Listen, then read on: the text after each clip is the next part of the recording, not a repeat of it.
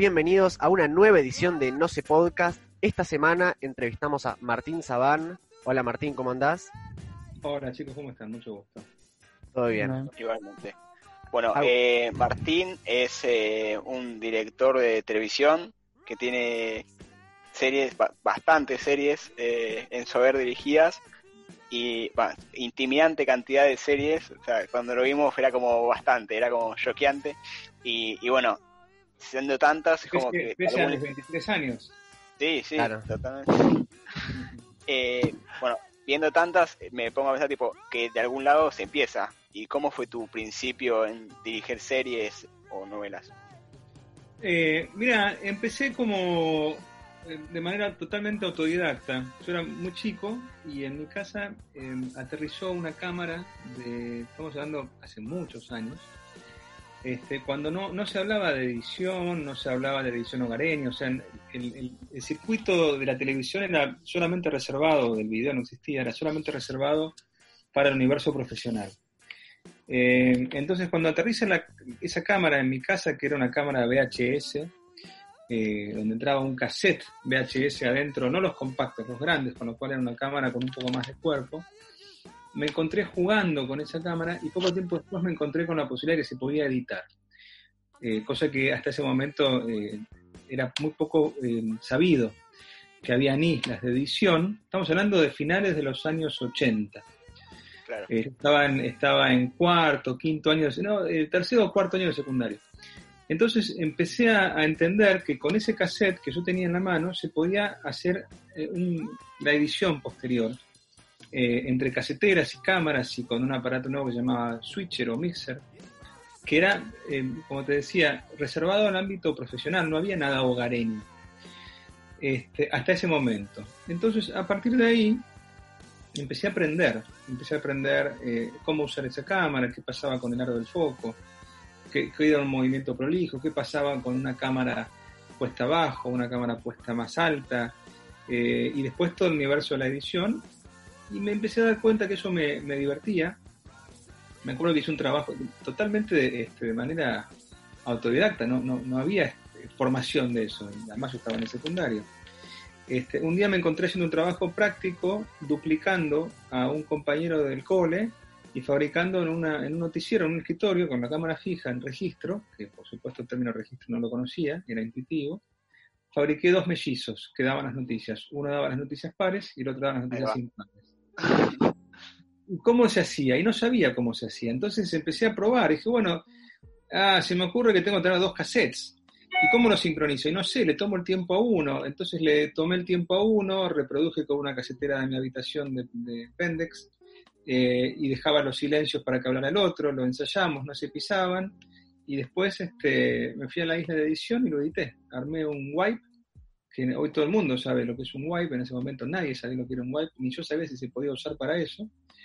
Y empaté los cassettes con una cuenta regresiva, con la pausa y el play, y arrancó. Y dije, uy, mira qué divertido, quedó bien.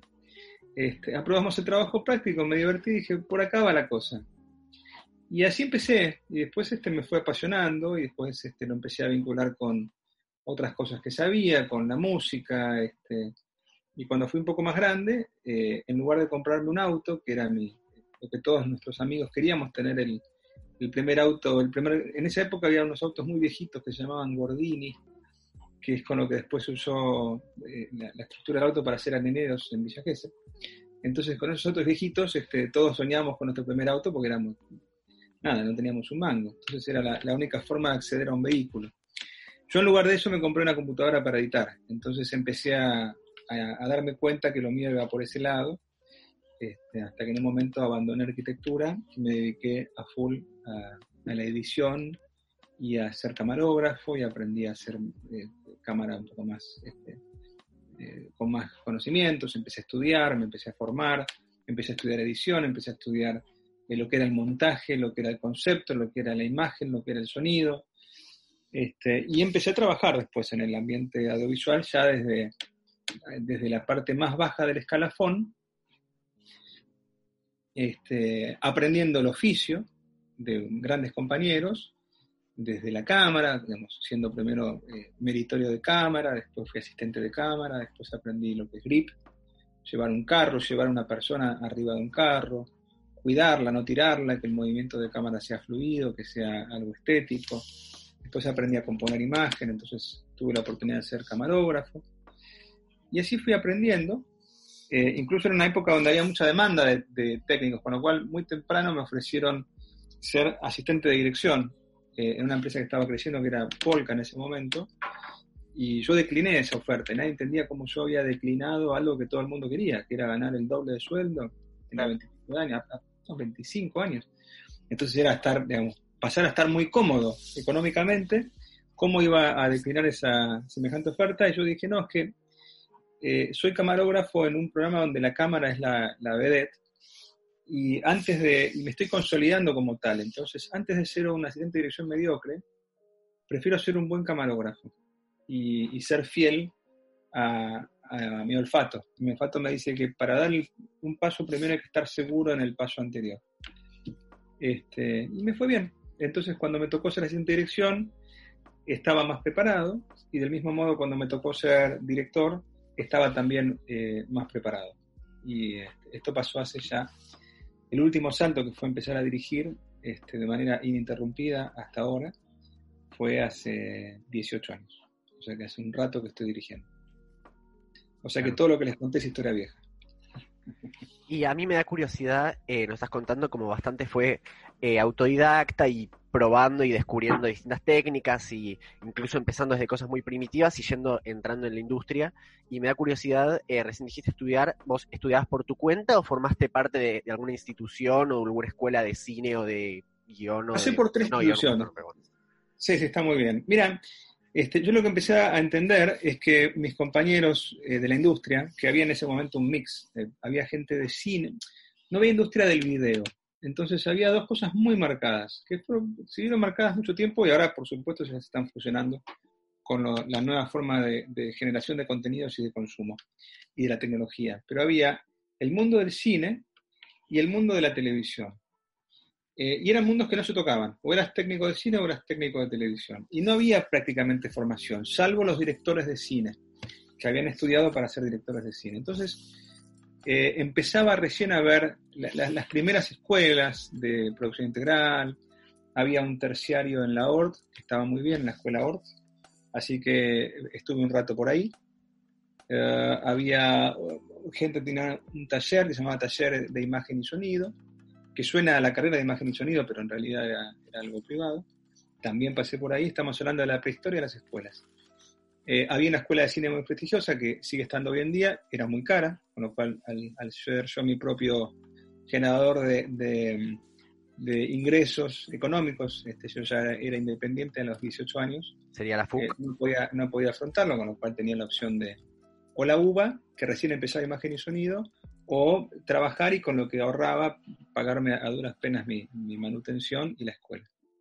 Y terminé eh, un tiempo más largo en un lugar que se llamó Buenos Aires Comunicación, donde de ahí surgimos varios de, nosotros. Nosotros somos los, los que tuvimos la suerte de, ir este, involucrándonos de manera permanente en la industria audiovisual argentina, en, eh, en los comienzos de la nueva televisión. Hubo un momento donde a partir de algunas producciones independientes que eran un poco más cinematográficas, por ejemplo Polka, ahí nació Polka, pero antes de Polka hubo dos o tres series muy buenas, Cyber Six o Desde Adentro, que fueron apuestas independientes, outsiders de los canales, productores arriesgados, que hacían su piloto e iban a venderlo a los canales, o tenían a veces un preacuerdo. Bueno, eso fue eh, lo que renovó la televisión existente hasta ese momento a partir de ahí, los que fuimos absorbidos por esa nueva industria, nos convertimos en los primeros técnicos del mix entre eh, lo que era la vieja escuela de cine y la vieja escuela de televisión en algo nuevo, que fue la nueva forma de hacer televisión a partir de, ese momento. Estamos hablando, ustedes no habían nacido chicos, el año era 93-94. Ahí nomás. Ahí nomás. Diez años más. Bueno, hace un rato. Eh, ahora un poco teniendo más idea de, todos tus comienzos, queríamos preguntarte sobre el, la forma de trabajo con canales grandes como Disney o el 13 y en este tipo de producciones con más alto presupuesto. lo normal. Sí.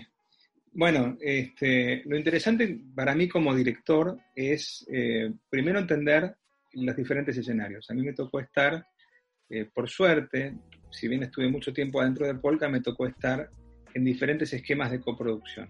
¿Qué quiere decir esto? Cuando Polka hacía un negocio con Chile o con Disney o con México, este, eh, con España, incluso con Globomedia, que es una empresa muy grande española, me tocaba a mí por lo general estar encabezando esas, esos proyectos junto a, algún otro compañero director. Entonces, lo primero que hay que aprender como director es leer, observar y entender el medio. Uno está acostumbrado a una forma de producción, que es como se produce in-house, eh, como se producía en Polka o como generalmente se produce en Polka, con formas determinadas. La forma de vincularse con el productor, la forma de vincularse con el libreto, la forma de vincularse desde el dueño de la empresa hasta el, técnico más nuevo e incluso con los actores. Cada, cada casa productora tiene su, su, forma, su estilo, su sello.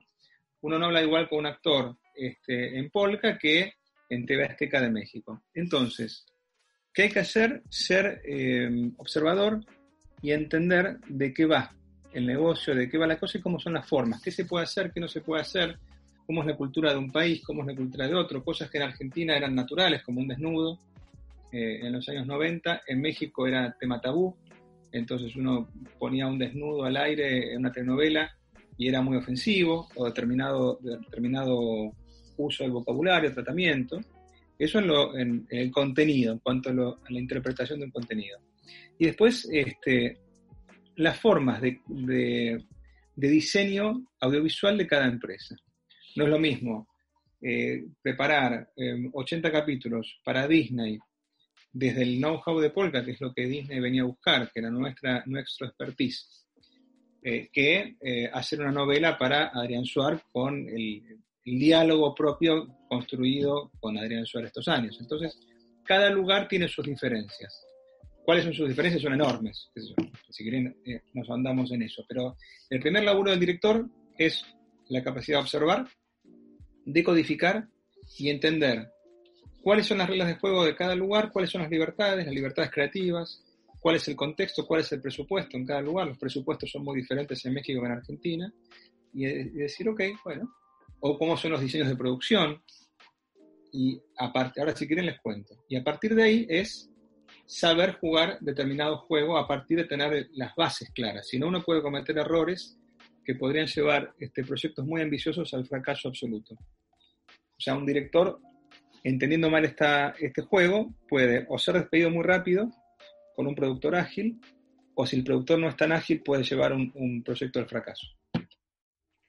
Sí, sí, me interesa, me interesa que profundicemos acá en estas diferencias, digamos, entre distintas productoras y distintos países, eh, y si cómo son tan marcadas, digamos. Y también si se ve muy reflejado en el producto final eso. Todo, todo lo que parte del, es una muy buena pregunta, todo lo que parte del diseño de producción, se ve, sea A o sea Z, se va a ver reflejado al final del, proyecto. Por supuesto está la mano del director, del director de fotografía, del sonidista, del editor, del director de arte, digamos, cada, del vestuarista, cada persona, cabeza de equipo que va a marcar su impronta en un proyecto, participa del resultado final todo esto empieza, eh, además, una vez que está el libreto, ¿no? En el diseño de producción. Por ejemplo, eh, en Argentina es muy común grabar eh, un capítulo separado en escenas y te dicen, mira, hay dos unidades, el piso hace el 70% del, del capítulo de un día, los exteriores hacen el 30%, y la idea es que entre los dos produzcan un capítulo por día en las condiciones de tiempo que les damos, que son 10 horas. Antes eran 12, ahora son 10 horas. Eh, y eso al final de, de, la quincena se mide en productividad. Bueno, entonces uno dice, bueno, hiciste tantas escenas, hiciste tantos capítulos, más o menos. México es completamente diferente. México eh, mide, la unidad de medida es otra, no son escenas, sino es tiempo efectivo. Entonces vos te encontrás con que el diseño de producción tiene básicamente dos columnas. Inversión de dinero y tiempo grabado, tiempo generado. Y una chiquitita que es si el director se hizo el piola y quiso generar más tiempo para compensar eh, una faltante de escenas hizo que las escenas fueran más largas y el editor terminó tirando material a la basura, hay una, chiquitita que es crédito en contra. ¿Para qué? Para que justamente el director no se haga el piola. Porque evidentemente les ha pasado, por eso lo, habrán tenido que inventar. Yo ya lo encontré inventado. Entonces, ¿qué pasa? El, productor te dice, mira, vos tenés, este, nosotros invertimos 100 eh, pesos en este proyecto y vos tenés que generar eh, a lo largo de tantos meses tantos minutos. Suponete 205 minutos por semana. Estamos hablando de 205, de 205 minutos de material audiovisual editado final, que se parece más a una planta industrial de eh, cualquier producción. Tenés que hacer tantas botellas de Coca-Cola, tantos autos. En este caso es tantos minutos audiovisuales de este contenido que nosotros te pedimos que hagas. Si vos empezás a gastar más de este presupuesto que tenés asignado, lo vas a pagar con tiempo. Entonces vas a tener que producir más minutos por semana para compensar, es una, es una regla de proporción inversa, para compensar el dinero que estás gastando de más. Podría pasar al revés, generalmente no pasa. O si te tomaste más tiempo para grabar esta semana, vas a tener que devolvernos ese tiempo en las semanas subsiguientes. ¿Cómo? Grabando un poco más cada día y un poco más cada semana lo que hace que vos, una vez que arranca un proyecto al mes, si, arrancaste teniendo que producir 200 minutos por semana, siempre tengas que producir 350, 300 minutos por semana indefectiblemente, con lo cual estás en aprietos a partir del primer mes de trabajo hasta el final de la novela, salvo que tengas una muy buena capacidad de reacción y que puedas este, domar, el, la fiera, como yo le decía, en, las condiciones que ellos te dan. Entonces, desde el diseño, vos decís, ¿es lo mismo hacer 200 minutos por semana que hacer 360? Y no. ¿Y dónde se ve la diferencia? En el resultado final. Si yo tengo más tiempo para contar una escena y darle más puestas o más tratamiento al actor, o, más, o hacer más tomas y buscar en el actor determinada este, situación en determinado tiempo, a mayor tiempo tengo que ser más rápido. Y el riesgo está en que lo consiga o no. Muchas veces lo conseguía y otras tantas no. Dependía de la variable del tiempo, entre otras, ¿no? Después, este, eso llevado a, cada compañía tiene su propia interpretación. Disney tiene una forma muy diferente de trabajar, a lo mejor que TV Azteca, porque tiene otra forma de análisis de lo que se va a hacer, del contenido, de del uso del vocabulario, de qué es apto o no para los niños. Entonces, hay otros departamentos involucrados en el cuidado del contenido desde lo estético este, y desde el contenido mismo. ¿Para qué? Para no eh, transgredir determinadas normas de seguridad que los padres saben que los niños frente al televisor tienen. O sea, vos no vas a ver nada inconveniente siendo un niño en esa pantalla. Entonces, eso tiene mucha más injerencia, mucho más peso sobre el contenido y la mirada del director que a lo mejor si es un programa para adultos. Entonces son todas diferencias y todos condicionamientos al trabajo, eh, digamos, artístico industrial del director. Y, es a, vos como director, ¿te pasa seguido esta situación de estar como peleando con la, productora o con el canal porque ya se llega a un punto de, minutos que se tienen que grabar? Porque también tenés el límite, que, que, es un límite que me imagino sindical, que no puedes estar grabando 12 horas un día, porque no puedes tener actores grabando 12 horas, pero por ahí el canal te, da los, números que te pide, se te hace como imposible y es como toda esa, esa situación de tener que grabar tanto y por ahí no poder, te genera como una situación difícil con el canal.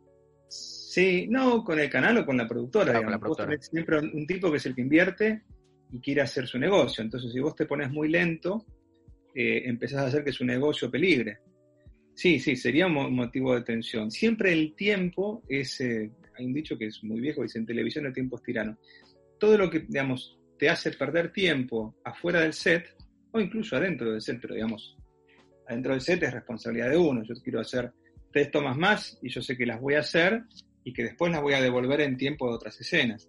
Pero incluso cosas que son ajenas al director o al rodaje, como cosas que pueden pasar en el camino del actor al set, o una manifestación, o una tormenta, o un accidente en la Panamericana y hace que la gente llegue más tarde, o se quedó dormido el actor de la primera escena, o la actriz llegó con el pelo mojado y tenía la primera escena del día y eso no estaba contemplado.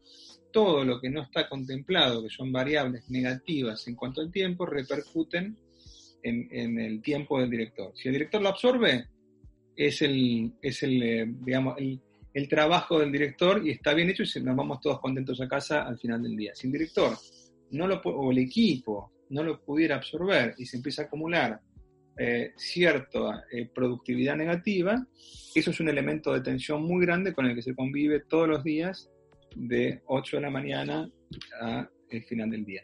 Decías este, 12 horas no, 12 horas en Argentina no, pero hay lugares donde se pueden grabar 14, 15 horas. O sea, yo pasé, por ejemplo, de grabar 80, 50 eh, horas semanales en Argentina a grabar 80 horas en México en la misma semana.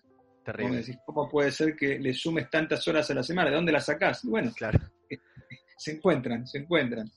Este, del mismo modo, en algún momento en México, entendiendo un poco este funcionamiento, pude encontrar una dinámica con el equipo, con el elenco de trabajo muy ágil, con una calidad muy buena, que nos permitió esas 80 horas bajarlas a unas 60 por semana. Y esa diferencia de 20 horas, usarlas en descanso descanso para el elenco y para el equipo y para mí. Entonces, eso es muy positivo y fue muy positivo en determinada novela, donde estábamos todos como con muy buena eh, sinergia a partir de que teníamos más tiempo de descanso y el tiempo laboral era este, utilizado de manera muy óptima. Entonces es como que todo fluía muy bien y también se ve al aire cierta cosa energizada. No es lo mismo un actor cansado que un actor eh, eh, fresco. No es lo mismo un director al switcher, donde el corte director se ve al aire, descansado, donde el tipo le, le pifia, que un director que está un poco más fresco, donde la percepción del director de lo que es la escena se ve en los cortes del mismo en la pantalla. Y bueno, cuando hablas se te escucha como que sos alguien muy, muy comprometido con tu obra, como que le, pones tu alma. O sea, entonces mi pregunta viene a eh, tu rol en el proceso creativo de las, de las series es como director, tanto directivo, asesorar al, resto del equipo solamente o también influís en la parte del guion o otros aspectos? Mira, yo tengo una, costumbre de, digamos, ser muy respetuoso del guion cuando el guion es muy bueno, eh, entendiendo que se le pueden sumar cosas a un guion muy bueno, si uno le, genera eh, un buen trabajo con el elenco, se lo puede enriquecer. Eh, o me ha pasado en algunos contextos donde el guion era extremadamente malo, o una escena era extremadamente malo, y este, a espaldas de, la gente que me había contratado en otro país, este, rompí, esto es literal, rompí una escena en pedacitos y le dije al elenco, miren, tenemos que empezar acá y tenemos que terminar acá. Y este es el matiz y este es el caminito. Vamos a improvisar. Y los, los invité a jugar a improvisar y generamos una escena mucho más interesante que la porquería que estaba escrita. Entonces, soy respetuoso cuando siento que hay em, talento del otro lado. Si no hay talento del otro lado y yo grabo una escena eh, con una calidad de tres puntos, sabiendo que le podía haber sacado seis puntos, me siento mediocre. Entonces, como no puedo defender algo que siento que hice de manera mediocre, ¿qué tengo que hacer? Tengo la obligación de mejorarlo. Entonces, ese fue el ejemplo de, la hojita de la hojita rota e improvisada. Eh, te queríamos preguntar también, que ahora que estabas justo hablando de, los actores y, dabas este ejemplo, eh, ¿vos tenés alguna forma de acercarte a los actores para, eh, que sea más efectiva la comunicación para que entiendan de manera clara eh, lo que vos querés, tu visión? Sí, sí, cada director tiene su estilo.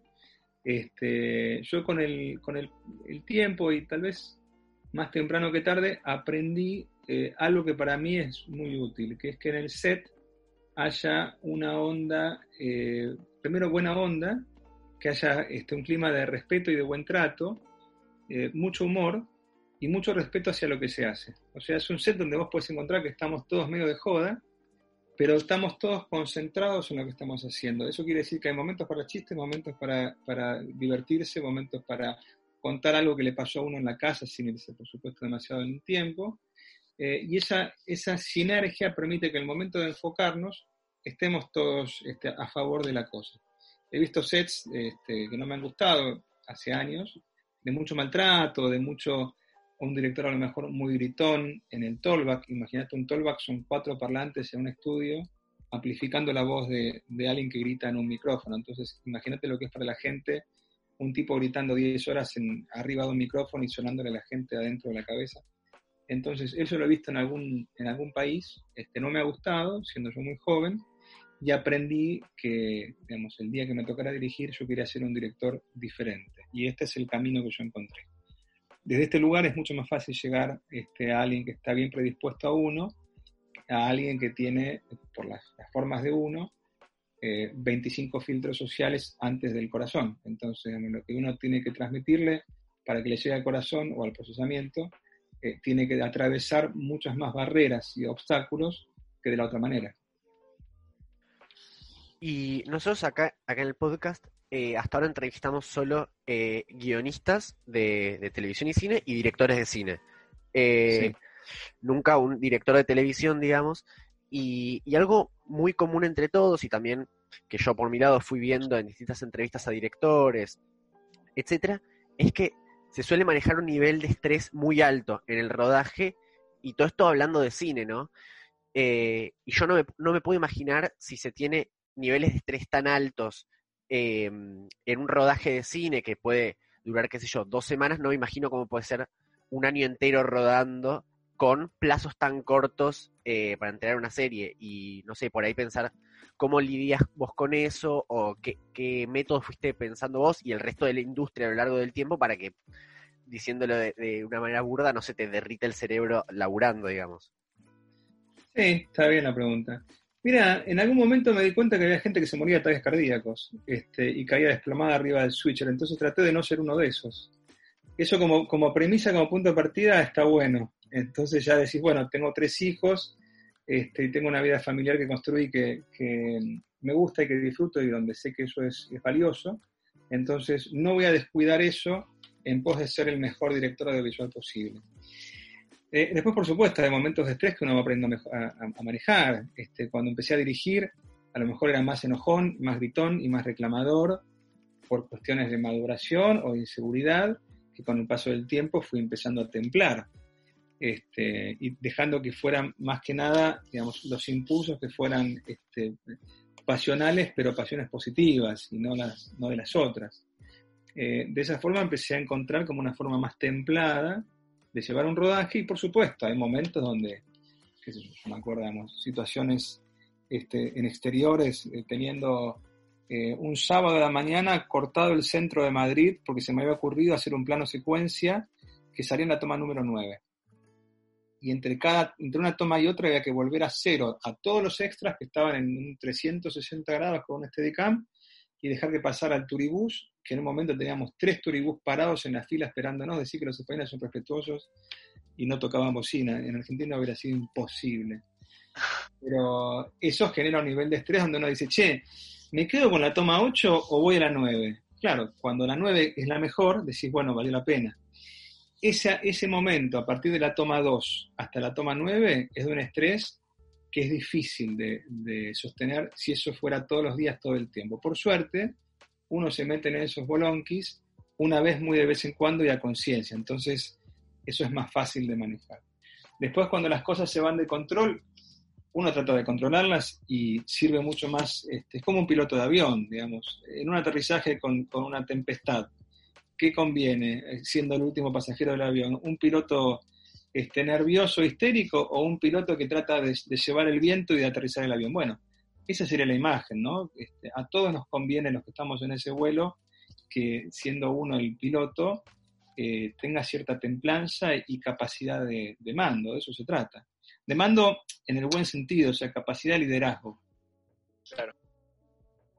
Por supuesto, se eh, equivoca y uno se equivoca y toma decisiones malas. ¿Y qué va a hacer? Digamos? Lo bueno es que en, la escena que viene revancha. Claro, sí. Es como, como un gustito que te das cada tanto hacer una escena así complicada.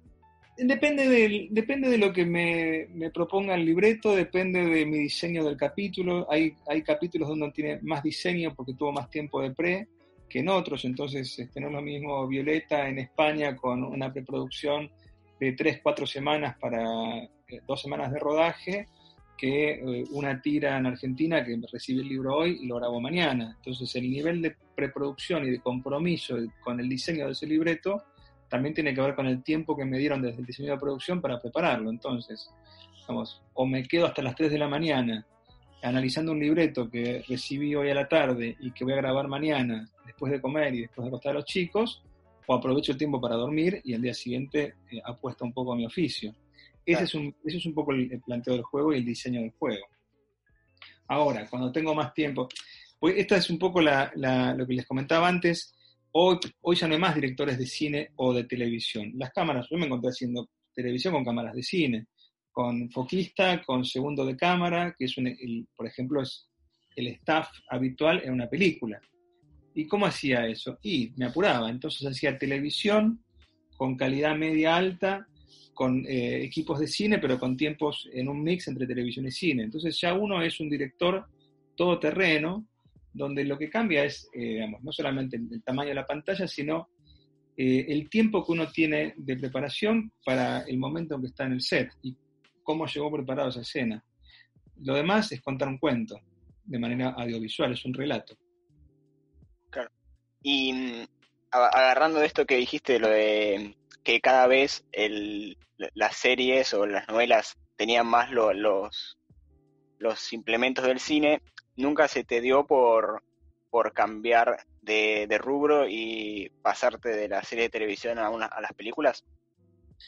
Eh, no se me dio, sí se me dio escribir guiones de películas. Yo tengo mi propio guion escrito, algo, cosas que me fueron gustando, que fui, escribiendo y tengo eh, muchas series escritas. Lo que me pasó es que me fui encontrando en una dinámica industrial de trabajo donde permanentemente se me invitaba al proyecto que, sucedía al anterior, o me sacaban de un proyecto que recién llevaba tres meses para que fuera a diseñar eh, la próxima novela, eso, y, así una tras de la otra. Entonces, eso que es una, digamos, por supuesto es un privilegio, que, estén pensando en vos de una novela a la siguiente o de un diseño de visual al siguiente, a la vez eh, muchas veces hace que pasen los años y que uno se da cuenta que lo que uno quería hacer a veces quedó en el camino de lo que uno fue haciendo. Por supuesto, lo que uno fue haciendo le fue encontrando el gustito y, la pasión y el disfrute y la calidad, sobre todo. Yo disfruto mucho cuando le encuentro calidad. Eh, y eso lo encontré en la mayoría de los trabajos que me tocó dirigir. Eh, con más o menos tiempo, con mejores o peores escenas, pero la calidad la, la busqué y la encontré generalmente siempre. Entonces, eh, interrumpir eso para hacer cine hubiera implicado en un momento renunciar a mi puesto director fijo a una productora prestigiosa para ser este, un director nuevo de cine.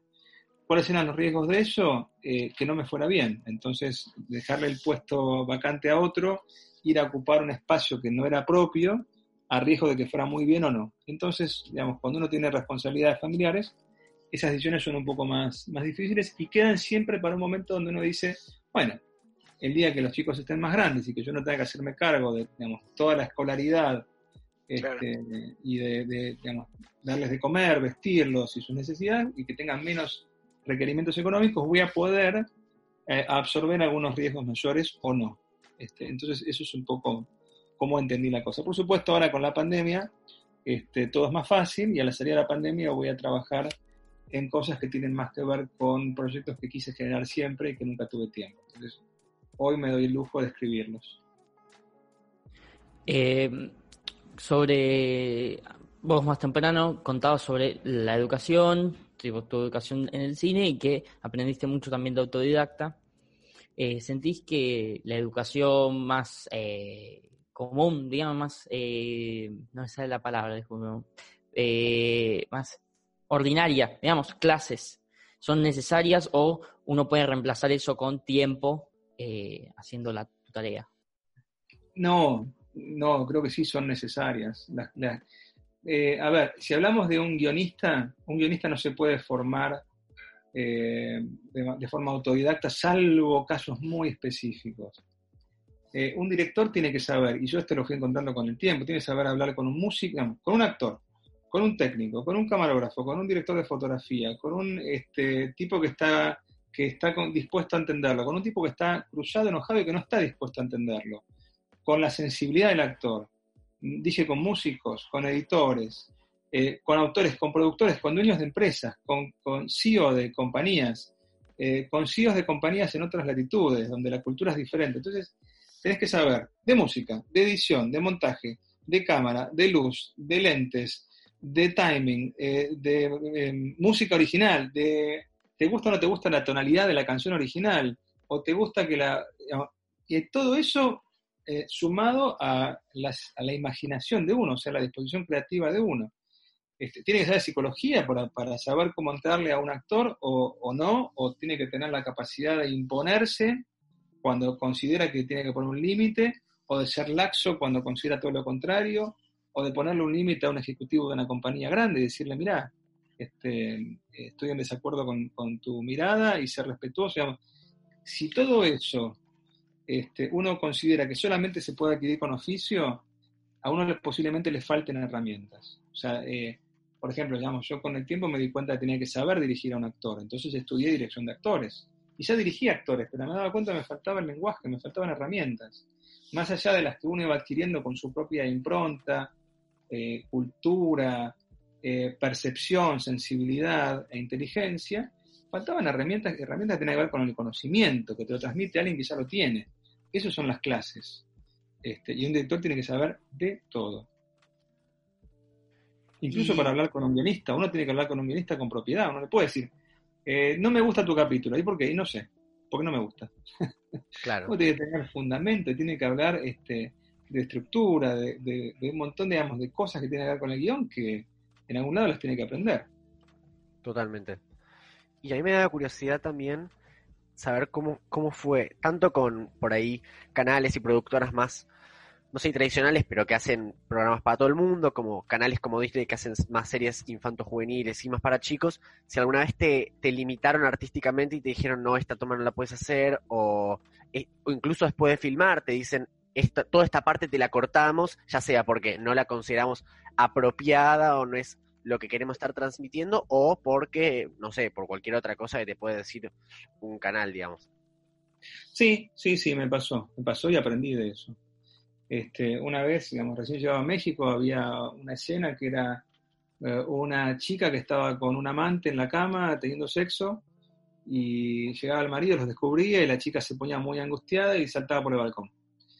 Este, entonces, nada, fui con mi propia cultura de acá, esto que les contaba antes, y hablé con la doble de riesgo, que es la que iba a estar en el balcón, le dije, bueno, quiero que seas vos, como no tengo la posibilidad de, mentir por el espacio que tengo, que, digamos, por una y que estés vos, y como no tenés que actuar, más que nada es la escena de la cama, porque nada, era algo que llevaba a otra parte de la historia, con lo cual necesitaba la historia de la actriz hablé con la doble de riesgo, la, pactamos que iba a estar este, en toples, en la cama, donde la cámara estuviera detrás y no se le vieran este, los pechos, y, que al momento de tirarse por el balcón estuvieran vueltas en la sábana. Este, y eso para la cultura mexicana de ese momento, hoy es distinto, digamos, las culturas van cambiando. Pero había un salto entre la forma de entender esa, esa narrativa en Argentina que en, en México. Entonces el director argentino era un director transgresor y México se ocupó de explicarme y me dijo, no, mira, esto acá es ofensivo, que vos tengas en la pantalla este, una mujer este, desnuda o semidesnuda es ofensivo y es para otro tipo de contenido, no es para esto. Este, y eso me enteré cuando yo estaba grabando la escena y me lo estaban cortando. Entonces, a partir de ahí aprendí a entender diferentes diferencias entre las culturas. ¿Y tuviste que redirigir toda la historia? ¿Eh, perdón? ¿Tuviste que redirigir toda la historia porque te cortaron esa escena o cómo no, fue? No, no, me la cortaron. No tenían tiempo de regrabar, me la cortaron y salió más corta, salió la mitad de la escena. Claro. Pero está bien, digamos. Del mismo modo, me ha pasado este, asumir riesgos, conociendo este, dónde estaba, digamos, la cantidad de gente que estaba involucrada en el proyecto. Me una vez me di cuenta que el final de una, de una de las temporadas de un programa no funcionaba como estaba escrito y me tiré la pileta y lo cambié y después pedí permiso. Y después expliqué por qué lo había cambiado. Y resultó ser algo que funcionó mucho mejor después en un focus group del final original que nunca existió. Y no existió porque asumí yo el riesgo la decisión de decir, yo creo que esto no va este, hacia adelante, va hacia el costado, o no va por acá, va por el lugar opuesto, y me la jugué, que es lo que yo podía defender, para bien o para mal. En este caso fue para bien. Entonces ahí no solamente no me censuraron, sino que hubo como un reconocimiento a la astucia o a la expertise del director que dijo, che, esto que estamos planteando en el final de la temporada no va como está planteado, va como dice él. Y así fue. Eh, ¿Cómo es trabajar con grupos tan grandes, con grupos tan grandes de personas y con producciones tan masivas como las que sueles trabajar o vimos que trabajaste? Mira, la primera vez que llegué a, este, a, ver mi parking, parking son todos los camiones estacionados uno atrás del otro y según el presupuesto de la producción vas a tener o una traffic este, del año 76 con tres gomas o vas a tener 300 eh, metros de parking. La primera vez que llegué a un set de rodaje mío y vi que había 300 metros de parking, casi me muero. Este, pues yo no puedo ser responsable de que toda esta gente llegue a su casa eh, a la noche, o no, o que no llegue o que lleguen 5 horas tarde. Y ahí me di cuenta el peso que había sobre mis hombros, siendo yo la cabeza de ese rodaje y toda esa gente dependiendo de mis decisiones, y me costó mucho, mucho, mucho entrar al set. Paradójicamente, una vez que pisé el set, acostumbrado a pisar un set, me sentí con el pez en el agua y todo fluyó y fue un día maravilloso. Pero me acuerdo la sensación como el día de hoy, este, de ver ese parking y camiones y camiones y gente y choferes y choferes y choferes y técnicos y no se acababa. Y dije, no puede ser que me den a mí semejante responsabilidad. Yo tenía 34 años, era bastante joven. Bueno, y hablando de, el pasado, vamos a unir al presente y antes de, que bueno que venga la cuarentena, estaba estabas dirigiendo una serie que se llama Separadas, que, que se vio a la mitad de, su proceso, tuvo que cortar. ¿Cómo, ¿Cómo va a ser? ¿Si va a seguir o si, o si ya está? ¿Cómo es el no, no, la serie se interrumpió este, la Asociación Argentina de Actores decidió hacer un paro sanitario, cosa que yo no conocía como concepto, eh, tres días antes de que se declarara la cuarentena, con lo cual nos paró el rodaje un lunes a la tarde y nunca más volvimos. Y esa fue mi despedida de Polka, así que fue bastante fuerte. Después de 26 años fue, me acuerdo, el lunes a la tarde, la última escena, este, que era, así llevamos la cuarta parte de la novela, este, fue mi última, mi última toma hecha en Polka bastante fuerte. Eso no va a volver. Intentamos en algún momento que volviera, a mí se me ocurrió que volviera parcialmente grabado, no sé, con celulares desde las casas de los actores, con este, capítulos de, pocos minutos, de 15, 20 minutos diarios. Este, no se decidió por ese camino y la serie no volvió. Claro. Bueno, y ahora vamos a pasar al ping-pong de preguntas. Son ocho preguntas rapiditas la idea, no, no hay apuro, tomate el tiempo que necesites para pensarlas, pero la idea es pa pa pa pa pa. Eh, avísame cuando esté listo para empezar y, le mando. Vamos. ¿Un director o directora que te guste? Spike Lee. ¿Película que te marcó? Eh, con las mejores intenciones de Billy August. Billy, Billy August. ¿Alguna serie que estés viendo? Eh, estoy viendo con mi hijo más chico, estoy viendo eh, una, ay, se me fue el nombre, eh, una serie de eventos desafortunados. Me parece una genialidad, maravilla. película infantil que recomiendas a un adulto. Película infantil, es, ¿tiene que ser película o serie? Pues si es serie, es esta, es ideal para un adulto. También tiene una versión película, la serie esa, por si la querés Estoy viendo la serie que es una genialidad. Serie argentina favorita. O, Oksha, la, original de ah, Netflix, del Chanchito, me parece muy buena para chicos y para adultos, tiene un mensaje bastante interesante. Serie argentina favorita. Serie argentina favorita. Verdad consecuencia. Última película que viste. Ah, no me acuerdo ni el nombre, una porquería que vi en Netflix, americana de acción, no, ni, vale la pena recordar el nombre. ¿La que se hace poco? ¿La de la pastilla? Sí. La que te da superpoderes. La, pastilla que te da los superpoderes. Qué porquería. importante. Yo no la vi todavía, pero vi que salió. ¿Y quién es Martín Sabán? Resumita en pocas palabras. Eh, me resumo en pocas palabras. Básicamente es este, un padre de familia. Lo primero, un papá. que, muy orgulloso como, como condición de padre, este, entendiendo que lo más importante en la vida es transmitir amor para que lo que uno recibió y pudo procesar y mejorar sea a la vez procesado y mejorado por los hijos, entonces hacer del mundo un mundo mejor. Después, un director audiovisual con empuje, con creatividad y con ganas de hacer cosas, estando en la mitad, recién en la mitad de su carrera profesional, así que con mucho por delante. Muy bueno. Bueno, muchas gracias Martín, eh, muchas gracias por escuchar eh, y nos veremos en el próximo episodio.